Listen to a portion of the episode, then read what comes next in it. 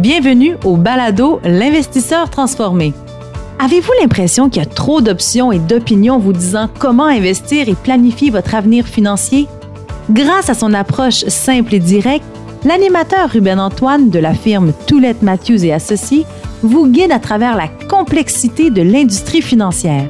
Les sujets abordés dans ce balado vont transformer votre expérience d'investissement et augmenter vos chances de devenir libre financièrement pour toujours. Bonne écoute. Bienvenue à ce nouvel épisode du podcast L'investisseur transformé. Mon nom est Ruben Antoine et je suis encore accompagné par ma très chère collègue Julie Desrosiers pour continuer notre discussion sur les erreurs communes en investissement. Bonjour Julie. Bonjour Ruben, ça va bien? Ça va très bien, très bien. J'ai très hâte d'entamer la discussion avec toi. Moi aussi. Avant qu'on commence, Julie, euh, si je te demande pourquoi nous prenons le temps d'identifier et de parler d'erreurs à éviter par les investisseurs? En fait, c'est parce que l'accès à l'information financière a été démocratisé par la technologie. L'Internet regorge d'informations sur où et comment investir. Cependant, quand on regarde les résultats de plusieurs investisseurs, ce n'est pas nécessairement une belle expérience d'investissement à long terme. Pourquoi?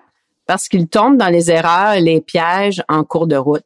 Donc, je pense qu'il serait important d'en parler afin de reconnaître ces erreurs et d'essayer de les éviter.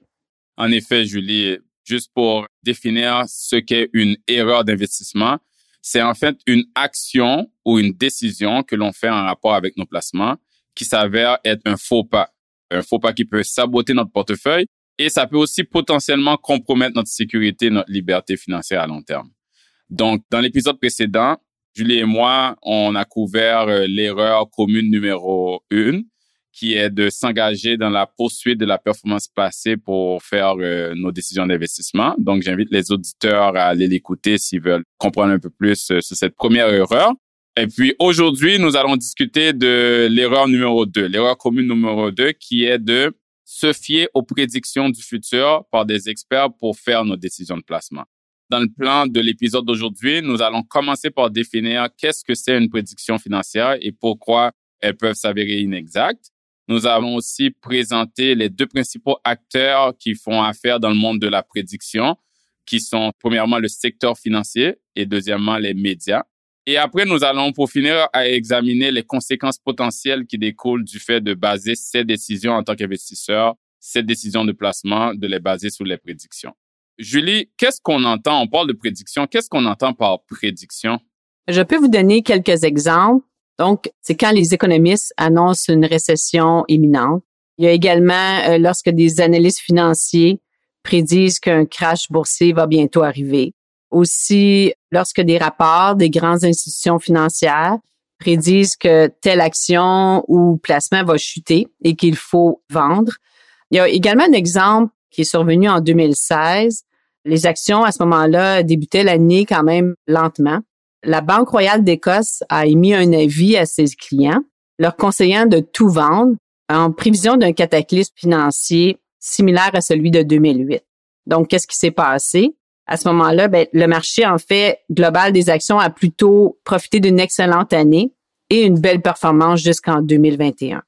Justement, Julie, euh, les exemples que tu viens de donner sont ceux des experts qui font des prédictions, mais qui sont plus du côté des super pessimistes. Il y a deux types de prévisionnistes. Il y a ceux qui sont pessimistes et ceux qui sont optimistes.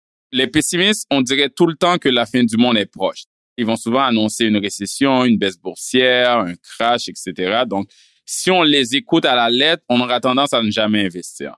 Les super optimistes, eux, c'est le contraire. C'est ceux qui exagèrent tout le temps sur le potentiel de certains placements. Comme on a tous déjà entendu dans le passé, le Bitcoin qui va se rendre à 100 000 dans un an, ou des gens qui disent que Tesla va remplacer toutes les autres compagnies d'auto. Eux, si on les écoute, ces prévisionnistes-là, on risque d'être souvent déçus parce que les attentes très optimistes qu'ils avaient ne se réalisent pas. Là, Julie, si elles sont faites par des économistes chevronnés de grands experts financiers, les prédictions, pourquoi il ne faut pas agir justement en se basant sur ces prédictions-là? Et pourquoi il ne faut pas les suivre pour nos décisions de placement? Parce qu'on sait que c'est des gens qui savent leurs affaires, là, qui connaissent bien leur domaine. En fait, c'est parce qu'elles sont souvent inexactes.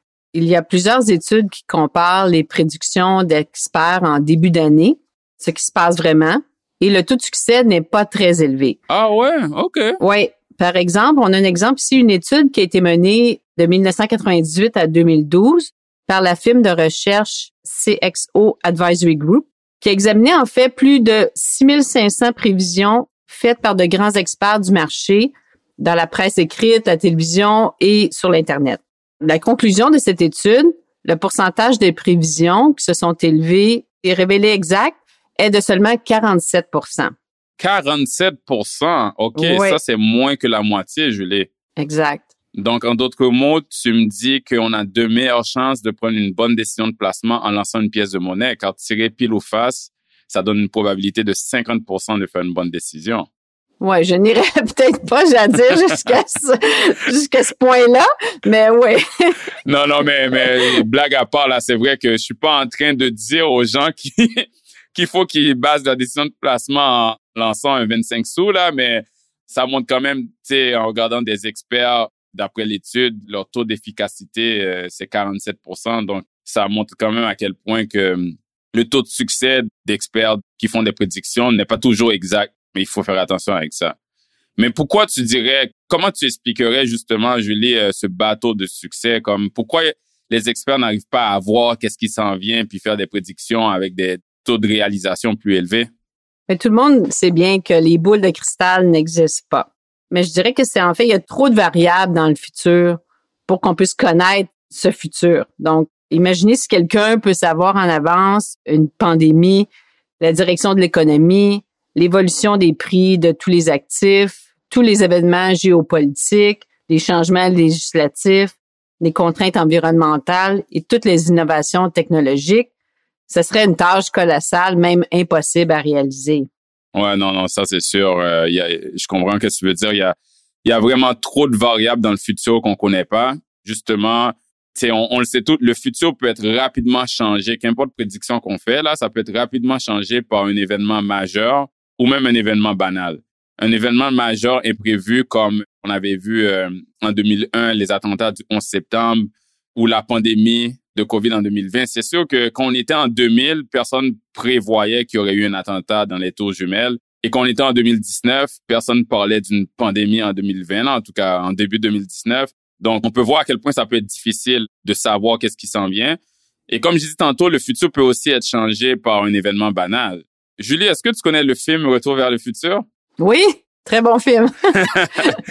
tu sais, je me souviens dans ces films-là, on le voyait des fois, là, il voyage dans le temps, il y a un petit événement banal qui se fait changer dans le passé, et puis euh, Marty avait changé quelque chose par rapport à la rencontre de ses parents, puis ça avait effacé l'existence de son frère et de sa sœur, puis c'était un petit événement banal. Donc, c'est ça, là, le futur, c'est toutes ces variables-là qui s'entremêlent. Puis, euh, si j'en pointe, en parlant encore d'événements banals qui peuvent bouleverser euh, le futur, si j'en pointe un exemple, du livre Pile et face de Michel Villa, qui était un invité dans notre podcast il y a quelques épisodes.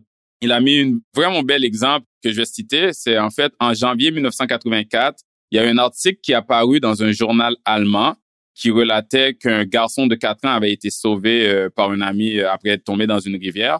En fait, le geste courageux de cet ami-là, sans le savoir, allait bouleverser le cours de l'histoire parce que le garçon qui l'avait sauvé de la noyade, c'était en fait, qui tu penses, Julie? Ben, j'ai une petite idée, mais... vu que je parle de l'Allemagne, t'as sûrement une idée. Ben, justement, le garçon qui a été sauvé de la noyade, c'était Adolf Hitler. Donc ça, c'était un événement local qui se passait dans une région éloignée de l'Allemagne, mais qui a ensuite eu un impact historique mondial. Donc on parle d'un événement banal qui a tout changé, en fait.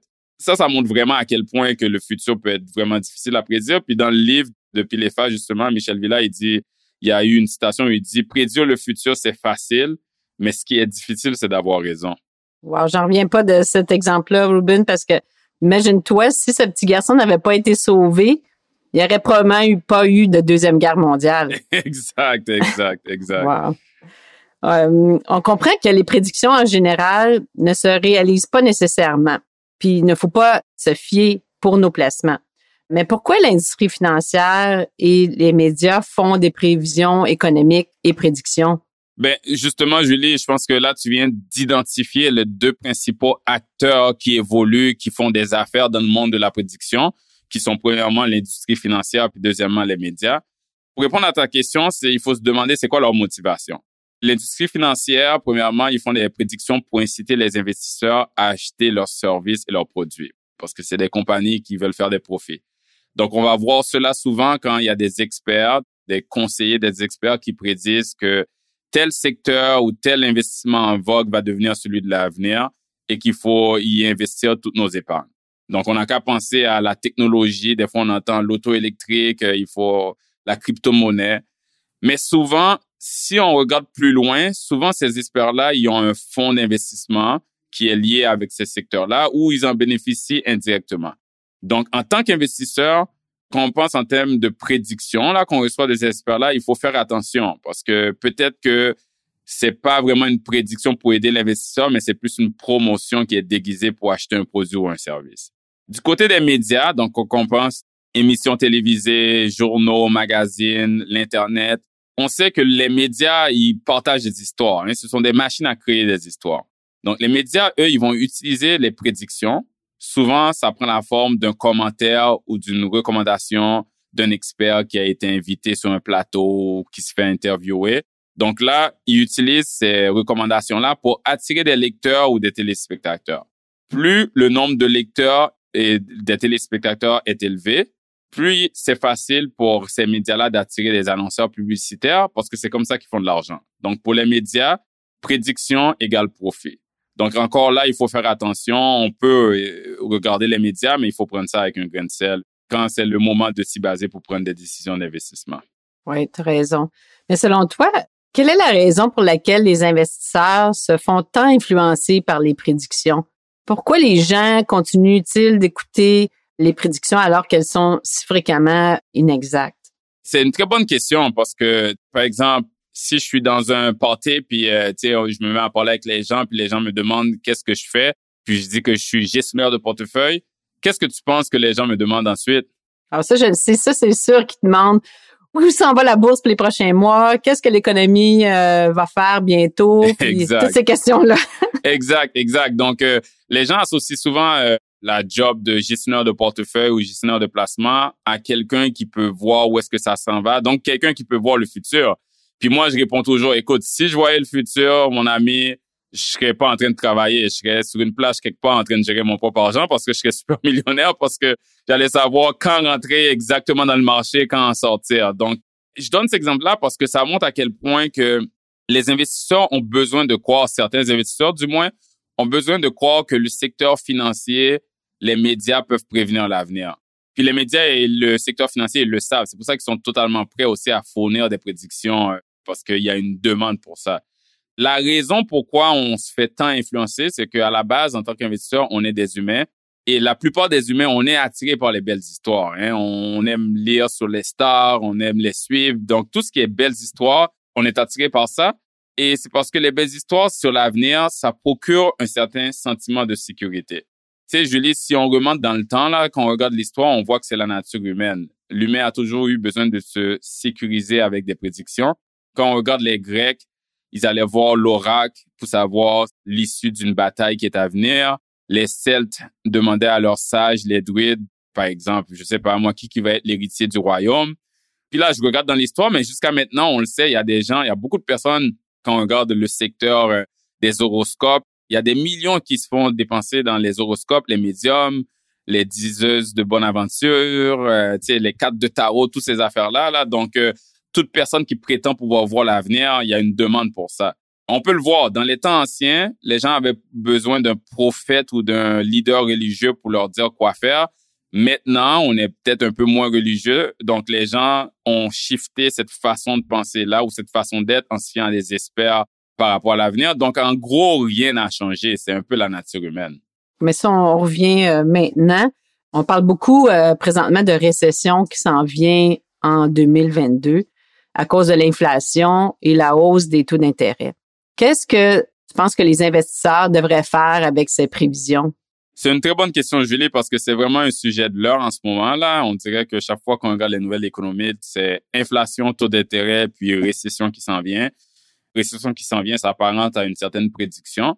Moi, je dirais, si on avait déjà un portefeuille bien structuré à long terme pour naviguer à travers les turbulences du marché et de l'économie, et si on a un bon plan d'investissement, normalement, on ne devrait pas avoir à faire des modifications dans notre portefeuille basé sur des prédictions. Parce que ce portefeuille-là, il devrait avoir été construit en sachant qu'il va avoir des moments où c'est un petit peu plus turbulent sur le marché. Une chose que plusieurs investisseurs, des fois, ils devraient comprendre, c'est que le marché boursier, là, quand on regarde ça, c'est un indicateur prospectif.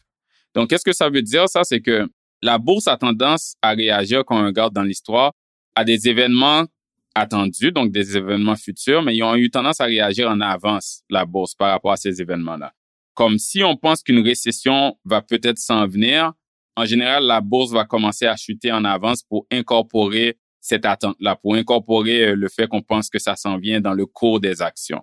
Si on pense à ce qui se passe maintenant dans les marchés boursiers, si pendant une chute, on se laisse influencer par des prédictions d'une tempête à venir et on se retire du marché sous le coup de l'émotion, pour ensuite attendre qu'il y ait des bonnes nouvelles économiques pour y investir, ben on risque de manquer une belle remontée du marché parce que ça va sûrement arriver avant et ça va arriver de façon vite. Un exemple de ça là que j'aimerais donner, c'est que si quelqu'un se mettrait à regarder qu'est-ce qui s'est passé en mars 2020 quand il y a eu le crash de Covid de 35% en février et mars, ben c'est en mars. Maintenant on le sait là, on peut regarder en arrière. C'est en mars que ça avait commencé à augmenter pour avoir une belle année entre mars et décembre. Mais si vous vous rappelez des nouvelles qu'il y avait là, en mars là, par rapport à la COVID, tout le monde qui mourait, puis on fermait l'économie. Moi, c'est quoi la date à peu près qu'on s'est dit au bureau qu'on va aller travailler à la maison, euh, Julie? C'était-tu fin mars? Oui, en fait, je te dirais mi-mars, vers le 13 ou le 15 mars, ouais. Exact. Donc, vers la mi-mars, on apprenait qu'on allait fermer les économies, puis les nouvelles, c'était des faillites massives, et puis euh, on dirait que c'était la fin du monde. Mais c'était le meilleur moment pour investir. Là, on le sait parce que le marché a commencé à augmenter pendant ce moment-là. Oui, il y a eu des faillites massives après, puis on est rentré en récession. Mais il faut faire attention de ne pas baser euh, nos décisions d'investissement sur euh, une annonce négative possible qui s'en vient. Le dernier exemple que je vais donner là-dessus, qui est un peu plus loin dans le temps, c'était pendant la grande récession de 2008-2009, la crise euh, immobilière.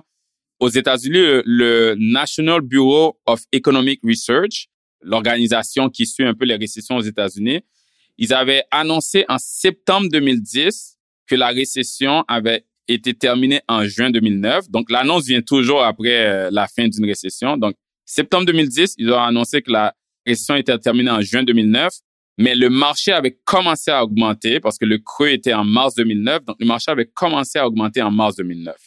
Donc, si un investisseur attendait juste la bonne nouvelle de la fin de la récession en septembre 2010 pour investir, il aurait manqué toute la remontée entre mars 2009 et septembre 2010.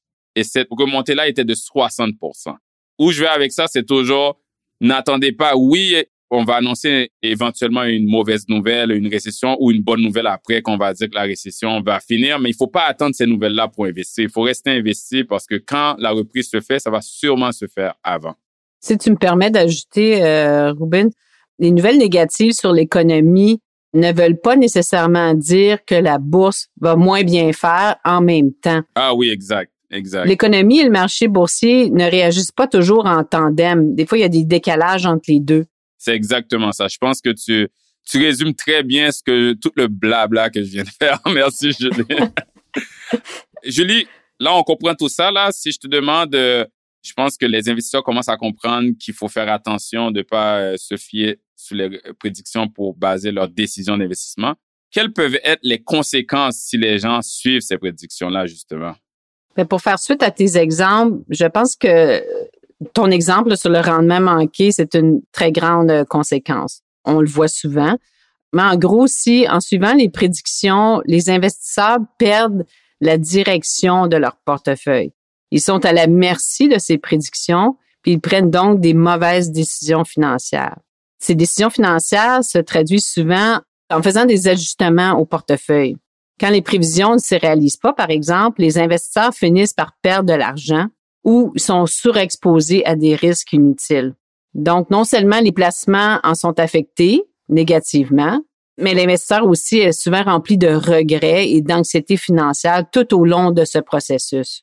OK, OK. Donc, il, y a, il peut avoir l'impact financier sur le portefeuille, mais aussi l'impact émotionnel parce que c'est peut-être pas une bonne expérience d'investissement quand les prédictions ne se réalisent pas, justement. Exact, exact. OK, on comprend ça peut être très désavantageux de suivre les prédictions. Comment les investisseurs peuvent s'en protéger alors? Il faut que les investisseurs reconnaissent que les prédictions peuvent être des obstacles ou du bruit qu'il faut parfois ignorer. Cela ne veut pas dire qu'il faut arrêter l'abonnement au journal ou d'éteindre le téléviseur et d'ignorer toute couverture médiatique sur les marchés ou l'économie. Vous avez tout à fait le droit de vous tenir informé et, c'est quand même positif. Mais il faut juste souligner que les prévisions et les commentaires économiques diffusés quotidiennement dans les médias ne devraient avoir aucune incidence sur la façon dont vous investissez. La meilleure protection, je dirais que c'est d'avoir une philosophie d'investissement solide basée sur des principes éprouvés, comme nous avons déjà parlé dans les épisodes précédents. Si tu as un bon plan d'investissement et que tu y adhères dans les bons et les moins bons moments, une prédiction ne devrait pas venir te faire dérailler de ton plan. Quelque chose d'aussi hasardeux ne devrait jamais influencer un plan logique et structuré, d'après moi. C'est tellement bien dit, Julie. Euh, je pense que j'ai rien d'autre à rajouter. je pense qu'on a bien euh, fait le tour du sujet, puis je pense qu'on peut conclure euh, l'épisode là-dessus, Julie. Comme mot de la fin, ce que je dirais, c'est que ça peut être très stressant et nocif de regarder tout le temps ces placements à court terme, là, surtout en ce moment-là. Même si je pense qu'on vient de dire vraiment, on a répété plein de fois, il faut faire attention aux prédictions. Je vais me permettre de faire une prédiction, Julie? Ah oui? non, mais la prédiction, c'est sur le long terme. À long terme, je me permets de dire que je me sens à l'aise de dire qu'à long terme, les marchés augmentent. Là, à long terme, c'est pas cinq ans, là, c'est plusieurs années. Donc, euh, à court terme, personne ne peut prédire la direction des marchés de façon juste et constante. On peut l'avoir des fois, la bonne prédiction, mais ça, on peut pas le prédire constamment puis avoir raison parce que il y a trop de variables, comme tu as dit plus tôt, Julie, ça bouge beaucoup à court terme, mais à très long terme, les marchés ont eu tendance à être haussiers. Donc, euh, on peut dire qu'à long terme, on devrait avoir une bonne expérience d'investissement euh, en gardant le cap. Oui, tu as bien raison, euh, Robin. C'est mon mot de la fin. Julie, merci encore infiniment de m'avoir accompagné dans ce bel épisode et pour toutes les informations que tu as partagées avec les auditeurs. Ah, ça fait plaisir. Alors, on se revoit sûrement dans un autre épisode, Julie. oui, c'est parfait. À bientôt.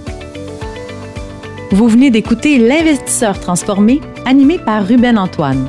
Veuillez visiter le site web tma-invest.com pour vous abonner au balado, demander une copie gratuite du livre L'investisseur transformé et pour en savoir plus sur la façon dont notre firme aide les investisseurs à atteindre leurs objectifs financiers. Merci. Les investissements et stratégies financières doivent être évalués en fonction de vos objectifs personnels. Les auditeurs doivent alors effectuer leurs propres recherches et consulter un conseiller dans le domaine avant de prendre des décisions sur leur placement et finances personnelles avec les informations fournies dans ce balado.